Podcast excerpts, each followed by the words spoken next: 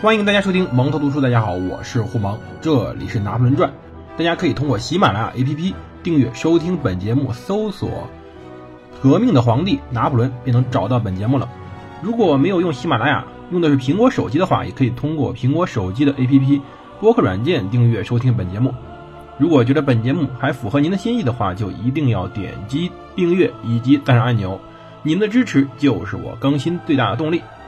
我们接着上回说拿破仑的感情故事。拿破仑呢喜欢上了德西雷小姐，当然我们后世包括他当时更喜欢称她为欧耶尼。可是我们要知道，根据木桶理论，一个人某些地方有短板的话，那他一定有长板。为什么呢？很简单，其实大多数人都是一样的。即使拿破仑这个怪胎，我说的怪胎，因为他很多时候实在超出了一般人的想象了。但他仍然有地方不会，比如说拿破仑什么强呢？他很多学习方面很强，他呢几乎可以不睡觉，每天睡两三个小时就可以满足他的需要。而他另外有很非常有拙见的政治眼光，以及非常非常强的军事才能。然而在追女孩子方面，他简直是个白板对我们只能拿“白板”这词来形容他了，他不会。他希望能创造出来一个符合他心意的女性，来与他共度一生，但这怎么可能呢？我们要知道，一个正常的女性必然有自己的见解，但是拿破仑忽视了一切。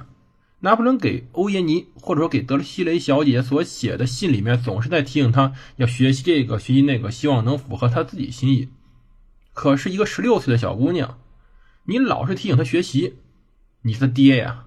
你要不是那，估计这事儿长不了。随后呢，拿破仑到了当时巴黎去，试图谋取更好的职位，并且带上他十六岁的弟弟路易，想去把路易送到一个炮兵学校去上学。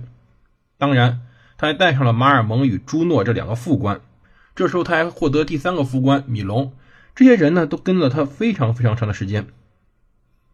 而拿破仑这时候呢，还满心想着他的欧耶尼呢，还不停给他写信。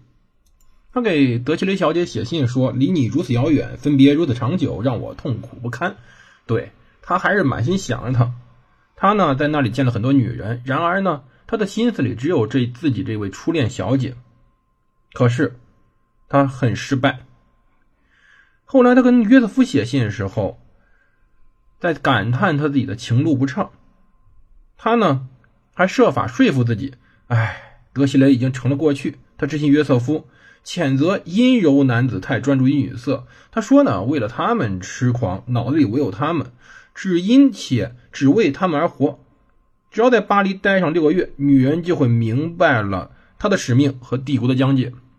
那这时候说人家有些男人为了女人而活着，可实际上在几天之前，他自己何尝不是如此呢？要知道，一切原因就是德西雷抛弃了拿破仑。也就在一个月期间，德西雷改变了主意，或者说德西雷从来也就没改过改变过主意。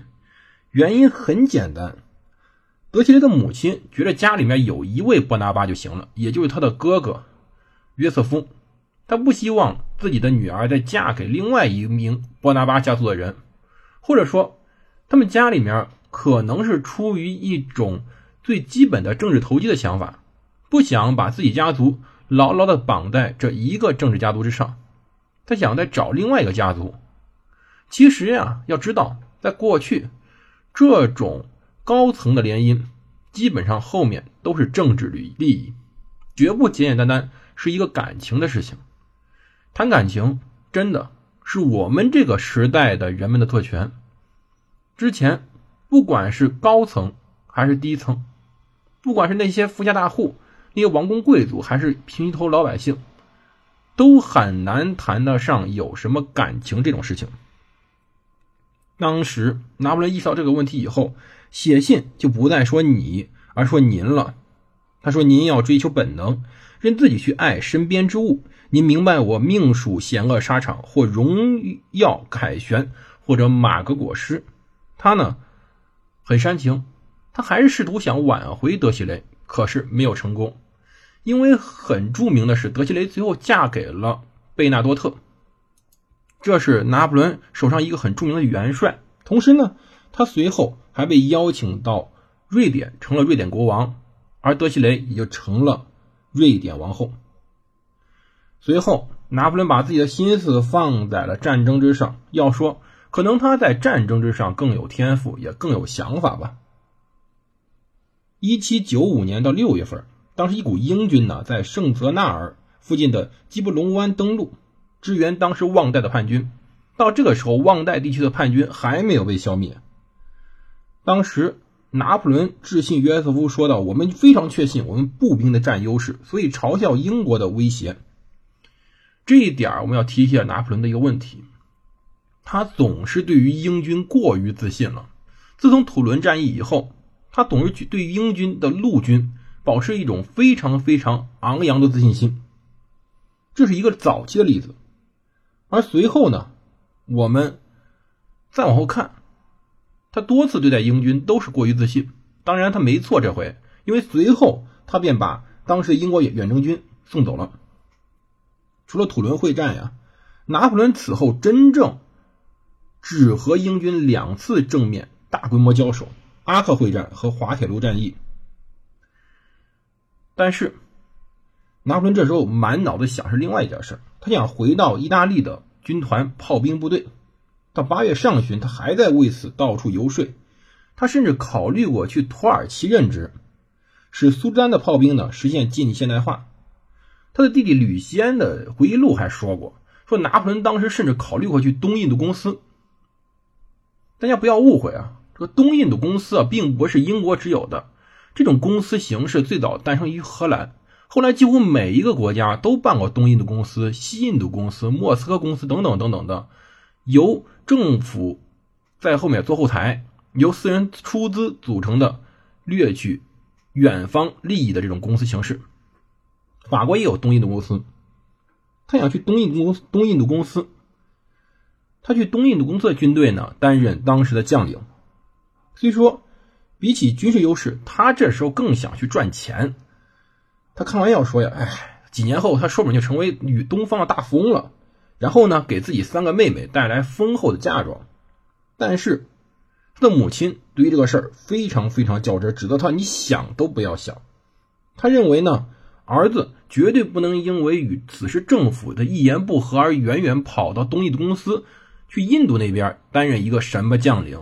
去赚钱而牺牲自己未来的政治利益，他母亲说的对，他母亲已经看到了拿破仑在年龄上的优势，这时候他才二十五六岁，作为一位将领，他实在太过于年轻了。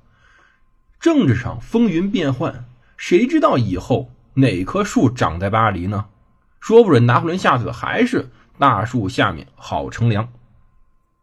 到一七九五年八月中旬，当时呀。战争部命令拿破仑去其下属的单位医学委员会来确认他是否诈病。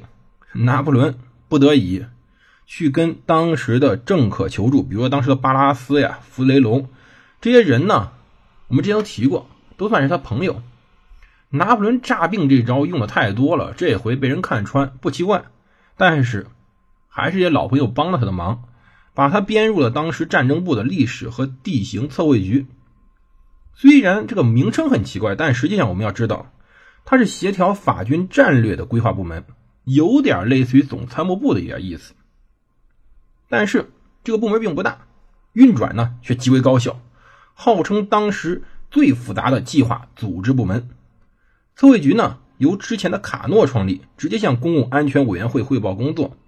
它最主要职责是从各个司令部呢收集情报，部署军队调动。并且呢，准备详细的行动指示，并且去协调后勤。